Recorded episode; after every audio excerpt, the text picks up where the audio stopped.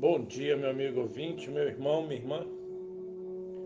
Hoje eu quero compartilhar com vocês o livro de 2 Timóteo, capítulo 3, a partir do versículo 1.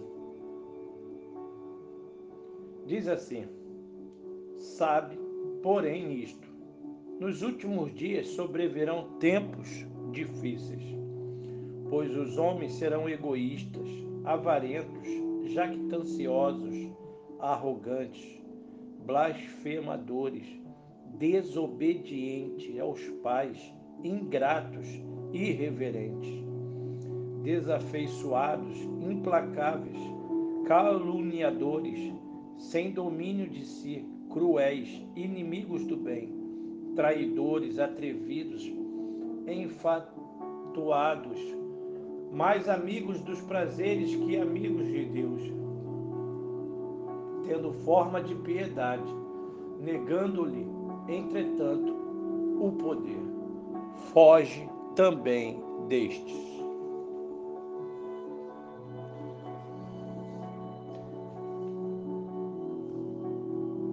Vivemos buscando o louvor dos homens, quando já fomos aceitos por Deus lancemos mão de uma história vivida nos bancos escolares. Um estudante, por rebeldia, recusou-se a entregar um trabalho solicitado. O professor o chamou e desarmou a sua soberba com a seguinte oferta: Você estava com zero, mas eu vou lhe dar dez. Quando puder, entregue-me o trabalho o aluno saiu e produziu o melhor texto de sua vida.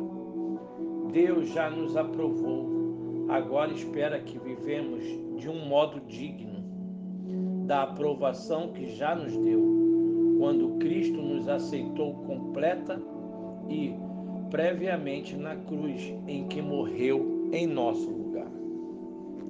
Ser aprovado por Deus nos dá confiança e esperança para fazer o bem, o que fazemos?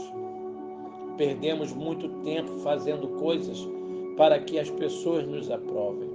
Matar um leão todo dia para mostrar nosso valor tem como resultado certo a drenagem de nossas forças até esgotamento físico e emocional.